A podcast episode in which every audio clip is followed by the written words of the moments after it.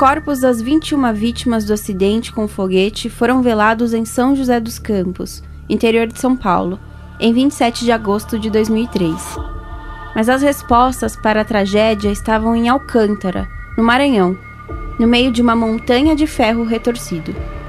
Ali, começava uma longa investigação sobre o que destruiu o VLS, projetado para ser o primeiro veículo brasileiro a viajar para o espaço.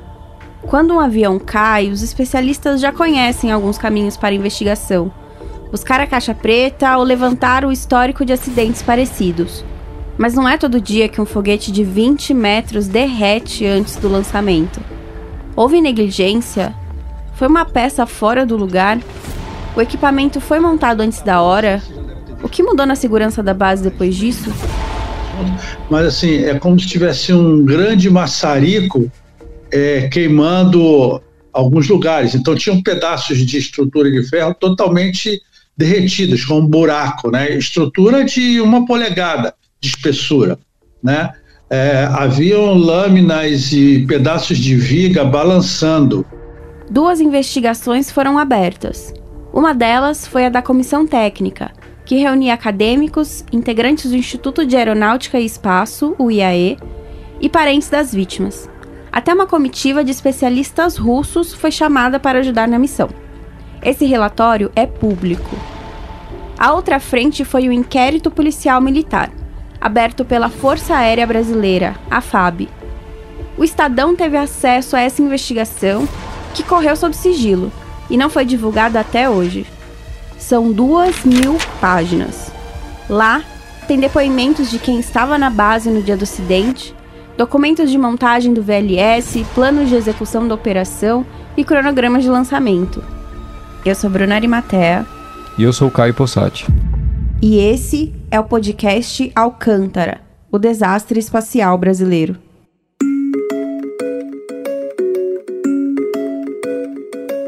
Nós vamos contar a história do acidente do veículo lançador de satélites, o VLS-1, foguete brasileiro que pegou fogo na base de lançamento de Alcântara, no Maranhão, três dias antes de ser lançado. Um desastre que tirou a vida de 21 técnicos e engenheiros, alguns dos principais nomes por trás da nossa ciência aeroespacial. Tivemos acesso a depoimentos e documentos inéditos e também visitamos o centro de lançamento de Alcântara para contar como está a base nos dias de hoje. Parte 2 As peças do acidente.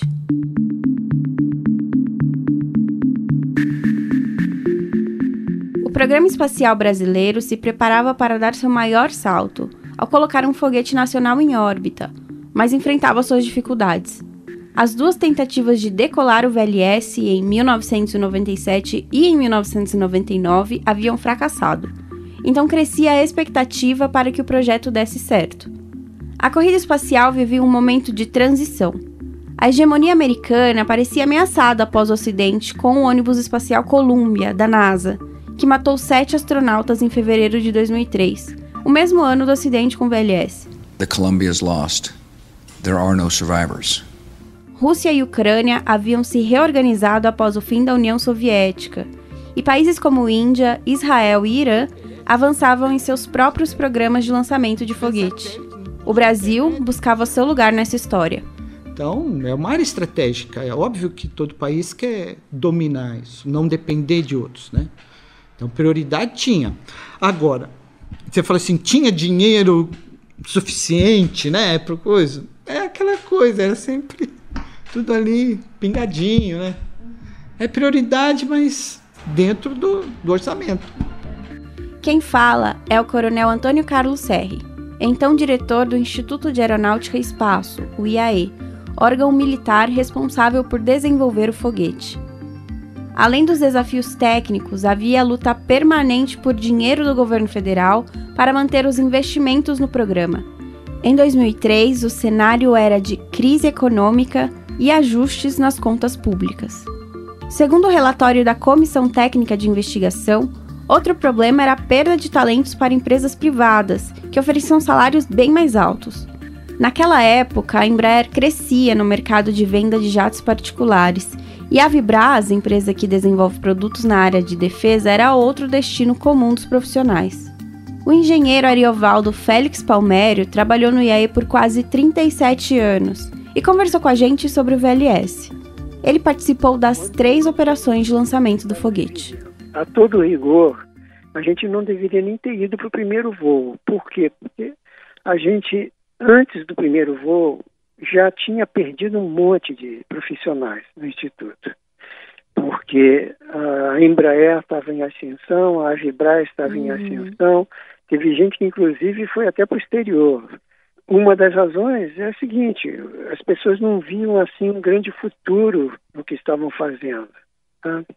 E a gente, e eles percebiam a dificuldade com que se estava é, levando o projeto para frente. Era uhum. visível, todo mundo via isso. Muitos saíram assim chorosos, porque o trabalho em si é fascinante, as pessoas gostavam do trabalho.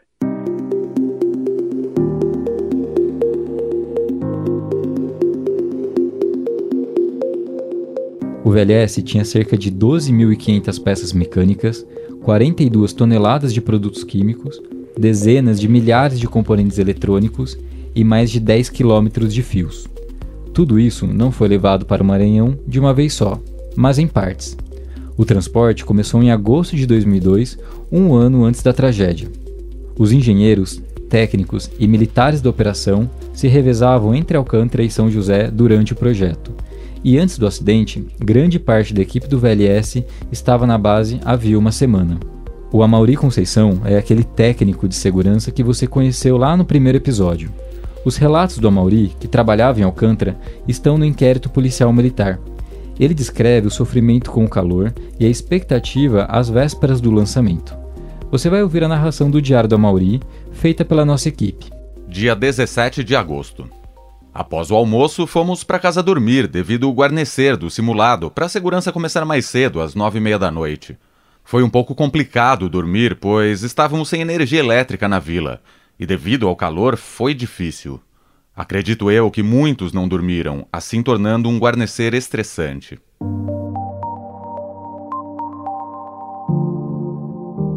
Depois de duas simulações com a equipe no local, o lançamento foi confirmado para segunda-feira, 25 de agosto de 2003, um dia que nunca chegou. O coronel Serri, do IAE, afirma que o cenário era desafiador, mas que não havia pressão para acelerar o lançamento do foguete, nem abrir mão dos protocolos de segurança. Agora, que fique claro, a missão saiu não assim, poxa, a gente está com problema, mesmo assim vão lançar. Não, saiu dentro de tudo que a gente conhecia como norma de segurança aceitável entendeu?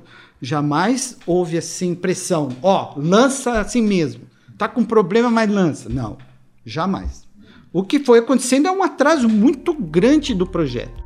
Palmério, engenheiro que trabalhava no projeto VLS, até hoje questiona se valia a pena insistir no plano após duas tentativas frustradas de lançar o foguete. Eu até nem sei se eu já escrevi isso, mas eu até não me culpo de, de não. Eu devia ter cruzado os braços lá e dito, olha, melhor parar com esse negócio. Antes até, antes do terceiro. Já era para ter visto, olha, melhor não insistir nesse troço. A gente está tá, tá trabalhando em condições muito precárias.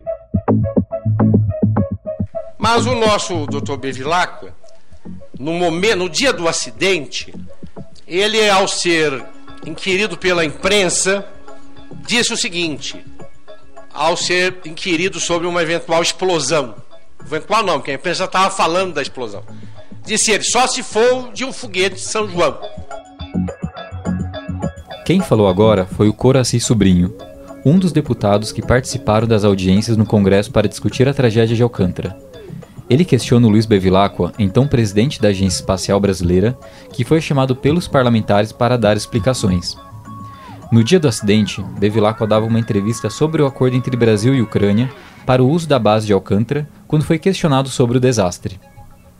Os jornais relatam que Bevilacqua ironizou, abre aspas, só se for um foguete de São João, fecha aspas.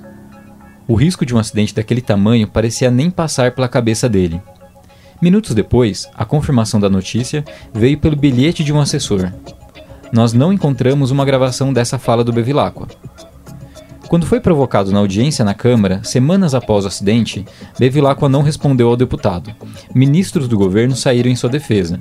Disseram que ele foi pego de surpresa com a notícia e tinha sido mal interpretado. A gente procurou o ex-presidente da agência para entrevista, mas não teve resposta.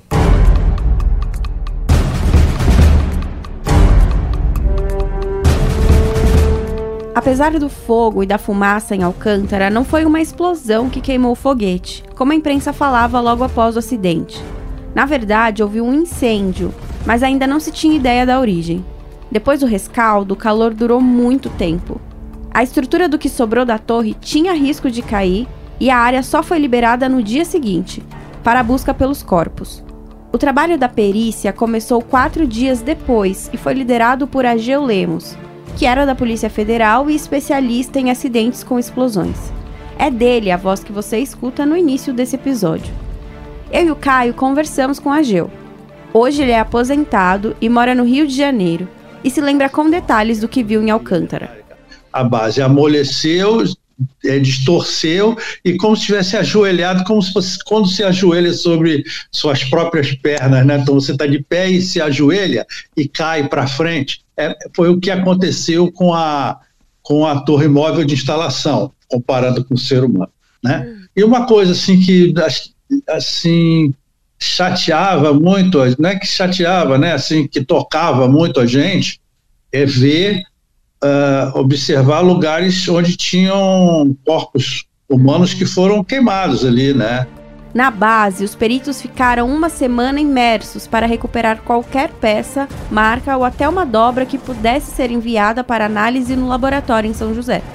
Ao fim de 30 dias, a perícia entregou seus resultados para que outros especialistas pudessem julgar as causas do acidente, numa análise que só terminou um ano e meio depois. Vamos fazer o nosso trabalho aqui até quando não restar dúvida.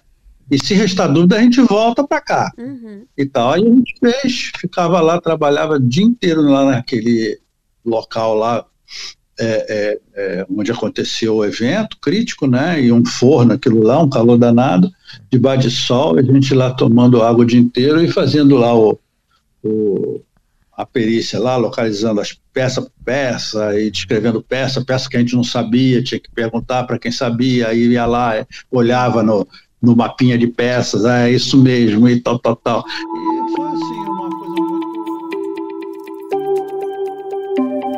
A investigação buscava nos destroços peças para montar o quebra-cabeça. Mas no relatório feito pela comissão técnica, chama a atenção justamente uma peça que não estava lá: o DMS Dispositivo Mecânico de Segurança. O DMS é uma válvula pequena que é instalada na ponta do ignitor do foguete, ou seja, perto de onde o motor começa a funcionar. As informações são bem técnicas, a gente sabe, mas a gente vai tentar traduzir. Imagine uma porta. De um lado está o combustível e do outro está a faísca que vai fazer esse combustível queimar. Se a porta estiver aberta, a passagem da faísca está livre. Só que se estiver fechada, não é possível iniciar a combustão. O DMS, que tem mais ou menos o tamanho de uma barra de sabão, faz essa função da porta. Quando tudo está pronto para o lançamento, o DMS é girado manualmente por alguém da equipe para abrir a passagem que vai levar a faísca ao motor. Mas, por segurança, essa válvula fica fechada para impedir que os motores sejam ligados antes da hora. Foi assim que o engenheiro José Bezerra, que já apareceu no episódio anterior, nos explicou sobre o DMS. Ele trabalhava na missão do VLS e conhecia todas as vítimas. Isso, a corrente elétrica que acionava o, motor, o ignitor do motor, ele só conseguiria passar se essa porta estivesse aberta. O que, é que nós fizemos? Nós tiramos a fechadura. A peça foi retirada do projeto do foguete após uma falha na primeira tentativa de lançamento do VLS, em 1997. Na época, um dos motores não foi acionado porque o DMS, que deveria estar aberto, impediu a passagem da faísca, que faria a queima do combustível. O foguete até voou, mas como um dos motores não foi ligado, a equipe de comando da nave ordenou a autodestruição do VLS. Depois disso, o DMS não apareceu mais no projeto do foguete, nem na segunda versão, de 1999, nem na terceira, de 2003. Para o professor Palmério, foi uma decisão errada. E digo, se tivesse o DMS lá bem funcionando, direitinho como devia, o acidente não teria ocorrido. Procuramos a FAB para falar sobre o acidente. O porta-voz foi o brigadeiro Frederico Casarino, atual diretor do Instituto de Aeronáutica e Espaço, o IAE. Perguntamos por que essa peça não voltou para o projeto.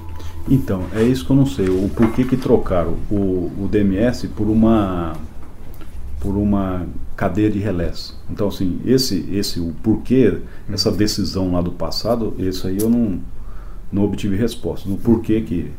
Mas, assim, a, a proteção de relés também funcionaria como proteção, uhum. entendeu? Então, assim, aí eu não sei a, a, decisão que levou lá atrás a, a equipe que estava conduzindo o ensaio uhum. a colocar um DMS, né? Ou colocar. Então, assim, só o pessoal que viveu aquela época sabe. Chamado para uma audiência no Congresso um mês depois do acidente para dar explicações, o comandante da aeronáutica na época, Tenente Brigadeiro Luiz Carlos da Silva Bueno, disse que o substituto do DMS era um dispositivo eletrônico o novo componente, segundo ele, já havia sido usado e não apresentou falhas. Então, realmente houve suspeitas e chegou-se à conclusão que houve falha da primeira vez e passou-se a se usar um dispositivo eletrônico.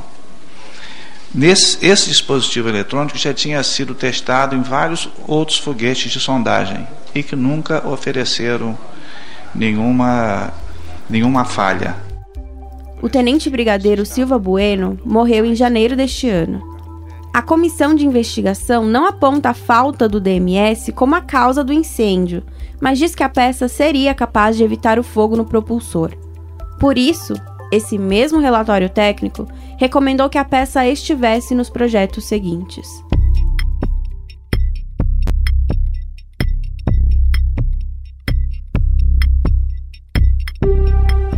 O DMS foi apontado como a peça que fez falta, mas a investigação mostrou outra falha: componentes instalados antes da hora.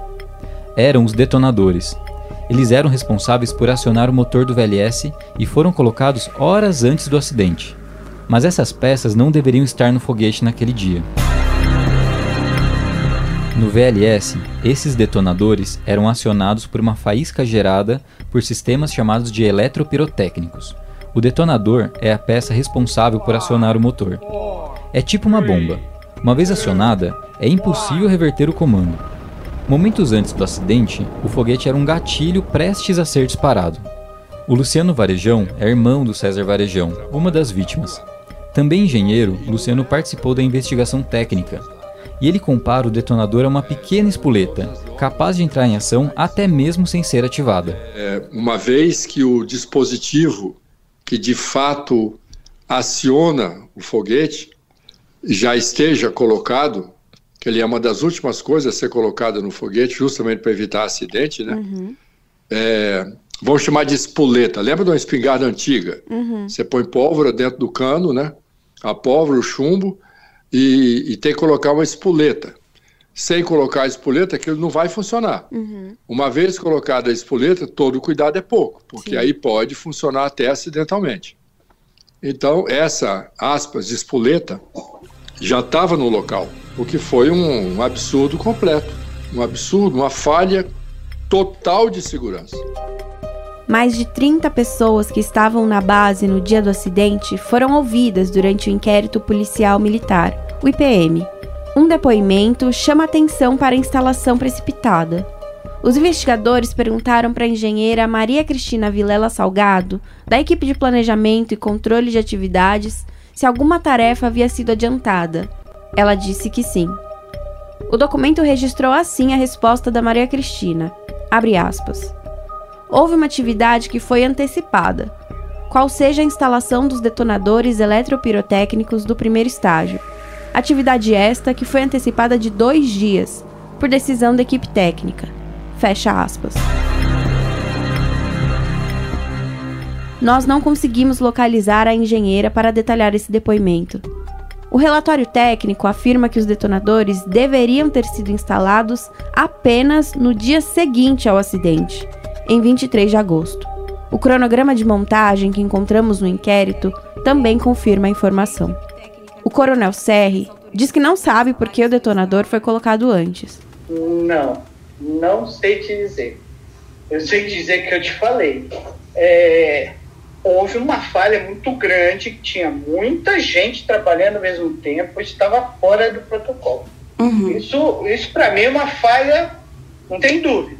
Era muita gente ao mesmo tempo. Agora, o motivo pelo qual isso aconteceu é que eu te disse, eu não consigo é, dizer.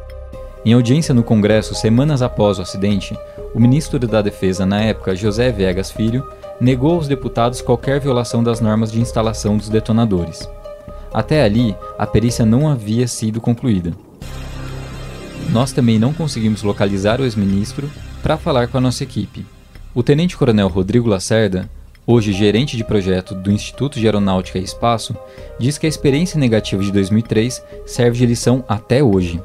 Ou seja, não dá para mudar a ordem dos procedimentos na montagem do foguete. Isso foi um aprendizado, com certeza. Nós não fazemos isso. Isso é doutrina de, de operação hoje, não fazemos. No laudo feito pela criminalística e no relatório técnico da comissão, as conclusões sobre o que provocou o fogo no VLS foram as mesmas.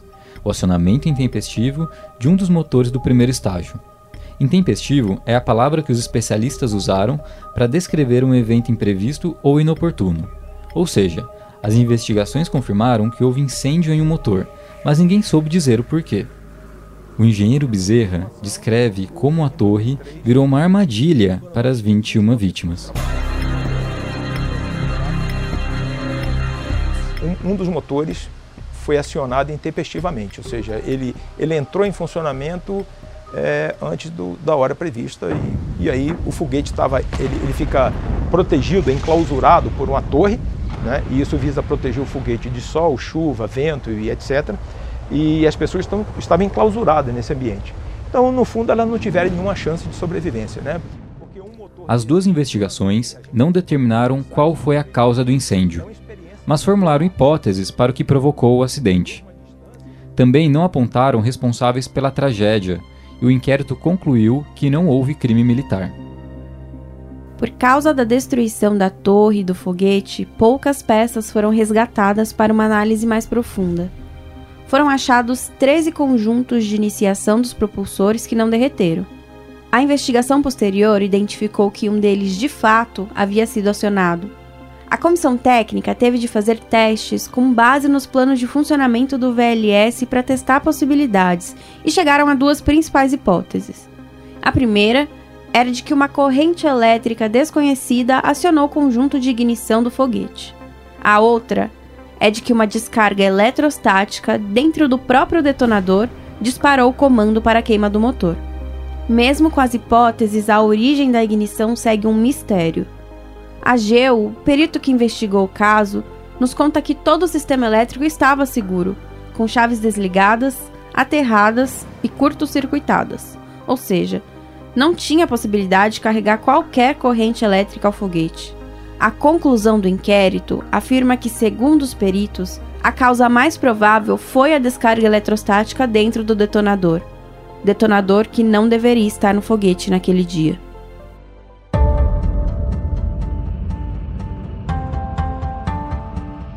E para ver exatamente o que mudou na segurança da base de Alcântara nos últimos 20 anos, a gente foi até o Maranhão depois de alguns meses de pedidos, a FAB autorizou a nossa visita.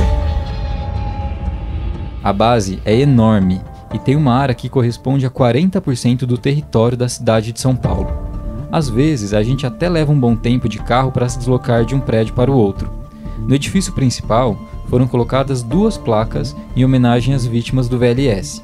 O coronel Fernando Benites, atual diretor do centro de lançamento, mostrou quais foram as adaptações de segurança. Muitas delas vieram das sugestões da comissão técnica no relatório iniciado em 2003. A construção do prédio de depósito de propulsores, na qual agora os propelentes ou os, os foguetes, a parte, a parte ativa do foguete, ela possa, possa ser armazenada num lugar adequado, né? e só deslocado para a torre para integração no momento que tiver sido determinado. Também foi instalado um sistema de proteção contra descargas atmosféricas, que parece uma gaiola em volta da torre. E foi construída uma estrutura de escape ao lado da torre móvel, que tem três possíveis saídas. É, uma delas é uma meia, é, que você, a pessoa pula dentro da meia e ela controla a velocidade de descida até um ponto de encontro é, na, no final da torre. Uhum. É, uma escada e também um poste de deslizamento entre cada nível. A lista também inclui a construção de um prédio de segurança onde os profissionais esperam o momento exato para a execução das tarefas. A cada fala, o Benítez afastava a possibilidade de que um acidente como aquele se repita. O que eu posso dizer para você, isso não vai acontecer agora de novo não. E depois de todo esse reforço de segurança, o Brasil desistiu de colocar o seu foguete em órbita?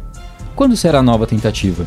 E como a era Elon Musk da corrida espacial vai mudar a rotina desse centro de lançamento no meio do Maranhão?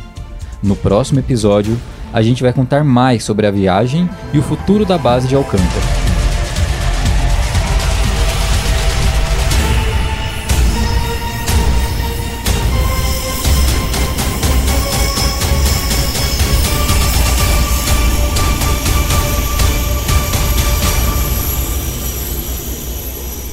Aqui já é CLA, Isso é toda a área aqui é nossa. E a gente vai te colocar no lugar exato onde ocorreu o desastre do VLS. Então, a gente teve que fazer algumas adaptações na torre, que são esses que estão de amarelo. Você vai conhecer os detalhes de como funciona o Centro de Lançamento de Foguetes de Alcântara, um dos locais mais protegidos do Brasil. E saber quais são os planos para o Programa Espacial Nacional que está programando um novo voo com um novo foguete. Eu tenho plena certeza que esse programa do VLM vai dar sucesso. A reportagem foi feita por mim, Bruna Arimatea e pelo Caio Possati. A edição e coordenação são do Bruno Romani e do Vitor Vieira. A produção, pesquisa de áudio e edição são da Adriele Farias e do Jefferson Perleberg. A montagem e finalização é do Bruno Melo. A narração que você ouviu do Diário do Amauri é de Leandro Cacossi. A coordenação técnica é de Carlos Amaral. Supervisão: Gustavo Lopes. E o editor do núcleo de podcast do Estadão é o Emanuel Bonfim.